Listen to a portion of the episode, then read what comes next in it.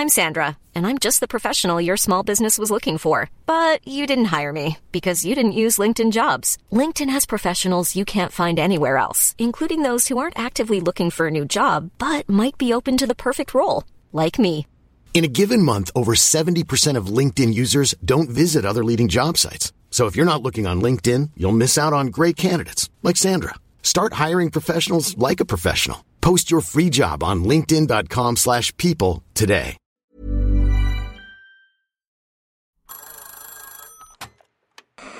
Hola. Hola. Hola. Hola, hola. ¿Estás ahí? ¿Quieres saber lo que está pasando en tu país y en el mundo en pocos minutos? Te lo cuento.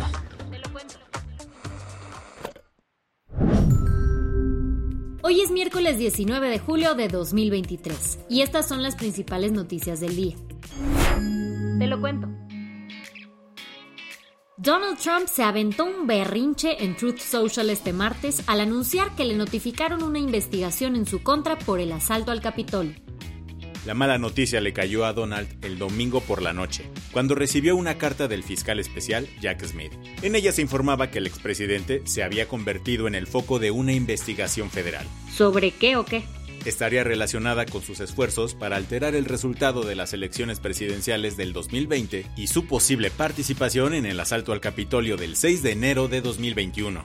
En Truth Social, la red social que creó después de que lo banearon de Facebook y Twitter, criticó el hecho diciendo que era otro intento del gobierno de Biden para arruinar su campaña electoral del próximo año. Aunque esta carta no tiene impactos legales automáticos, podría considerarse como un primer aviso. Y es que la justicia estadounidense podría presentar cargos en su contra muy pronto. De hecho, medios estadounidenses sugieren que enviar esta carta significa que los investigadores han reunido pruebas significativas en su contra. Pero no creas que es la primera carta que recibe Trump. En junio, el mismo fiscal Smith le había escrito otro mensajito para avisarle de la investigación sobre los supuestos documentos top secret que se llevó de la Casa Blanca. Hablando de eso, te tenemos update. Al parecer, Trump también se llevó a su mansión Mar-a-Lago unas antigüedades que el gobierno de Israel le había prestado a Estados Unidos en 2019 para una exhibición temporal. Según el diario israelí Haaretz, Hace unos meses, autoridades israelíes se enteraron de que estos objetos estaban en la mansión de Trump. Ahora, Israel se encuentra negociando su recuperación con Estados Unidos. ¿Qué más hay?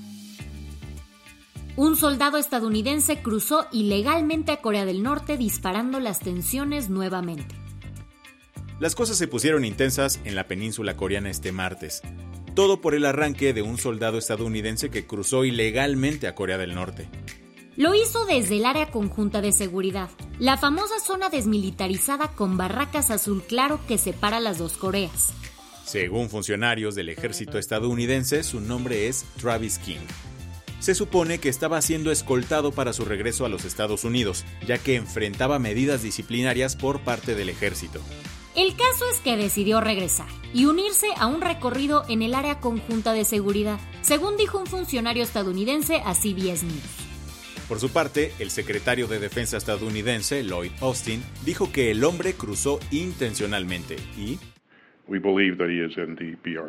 Creemos que está bajo custodia de Corea del Norte, por lo que estamos monitoreando e investigando de cerca la situación. Horas después, oficiales militares de Corea del Sur dijeron que Corea del Norte lanzó un misil balístico al mar de Japón. Esto aviva las tensiones entre Estados Unidos y Pyongyang, que la semana pasada ya había lanzado un misil balístico hacia Japón, eso sí, con la capacidad de llegar a suelo norteamericano. Las que tienes que saber. El titular de Banobras, Jorge Mendoza, aseguró que el primer tramo del tren interurbano México-Toluca está a nada de arrancar. Estamos estimando que vamos a iniciar con la primera parte, la primera etapa de operación de este tren el 14 de septiembre del presente año. El anuncio lo dio durante la mañanera del martes, donde especificó que vamos a iniciar con el tramo Sinacantepec a Lerma en el Estado de México, el tren inició construcciones en 2014 durante el sexenio de Peña Nieto y se espera que una vez completado en 2024 reciba 81 mil pasajeros diarios. Este tren necesitó una inversión de 97 millones de pesos. o sea 67 millones de pesos más que el presupuesto original. ¿Te acuerdas del incendio en una plataforma de Pemex el pasado 4 de julio? Pues resulta que desde hace más de 10 días hay un enorme derrame de petróleo en la misma zona, ahí, en la sonda de Campeche. Esto lo supimos gracias al geógrafo Guillermo Tamburini, quien detectó esta mancha negra a través de imágenes satelitales. ¿Y qué ha dicho Pemex al respecto? Nada, absolutamente nada. El asunto es serio, ya que estamos hablando de una mancha que cubre hasta 400 kilómetros cuadrados. Eso es como dos veces la ciudad de Guadalajara. Tanto Tamburini como otras organizaciones se unieron para exigir a la empresa petrolera que tome cartas en el asunto. Las temperaturas extremas en el hemisferio norte rompieron récords este martes. En Phoenix, Estados Unidos, los termómetros alcanzaron 43.3 grados centígrados, cosa que no había sucedido en 49 años. En Roma, Italia, se llegó a los 41.8 grados centígrados, superando el récord de 4.7 de junio de 2022. Esto ha provocado un aumento del 20% en las hospitalizaciones de emergencia. Hace unas semanas la Organización Meteorológica Mundial declaró a junio como el mes más caluroso en la historia. En su libro Beige, la Reserva Federal de Estados Unidos informó que el Eras Tour de Taylor Swift ha tenido un impacto importantísimo en el crecimiento económico de varias ciudades estadounidenses. Los conciertos de Taylor han impulsado el turismo a niveles que no se veían desde que inició la pandemia. Lugares como Filadelfia, Chicago y Cincinnati han sido los más beneficiados por el fenómeno Swiftie. Se estima que la gira podría aportar hasta 4.600 millones de dólares a la economía estadounidense.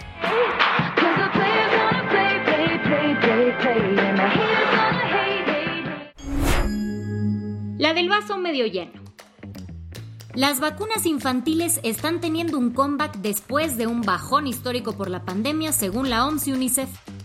En 2021, 24.4 millones de niños no recibieron una o más dosis de la vacuna contra la difteria, el tétanos y la tosferina. Pero para 2022, esta cifra se redujo a 20.5 millones de niños. Eso significa que casi 4 millones de niños que no habían sido vacunados en 2021 recibieron sus vacunas el año pasado. Este es un paso importante hacia la protección contra enfermedades letales. Con esto cerramos las noticias más importantes del día. Yo soy Andrea Mijares. Y yo soy Baltasar Tercero. Gracias por acompañarnos hoy en Te lo Cuento. Nos escuchamos mañana con tu nuevo shot de noticias. Chao.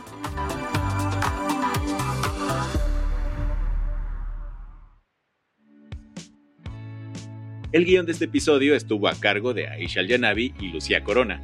Paula Gándara es la editora del guion y la dirección editorial es de Sebastián Ermenger. Gelúe Santillán es la directora creativa y el diseño de sonido está a cargo de Alfredo Cruz. ¿Quieres estar al día? Nos encuentras como arroba te lo cuento en Instagram, TikTok, Snapchat y Twitter. Even on a budget, quality is non-negotiable. That's why Quince is the place to score high-end essentials at 50 to 80% less than similar brands. Get your hands on buttery soft cashmere sweaters from just 60 bucks, Italian leather jackets, and so much more. And the best part about Quince, they exclusively partner with factories committed to safe, ethical, and responsible manufacturing. Elevate your style without the elevated price tag with Quince. Go to quince.com slash upgrade for free shipping and 365-day returns.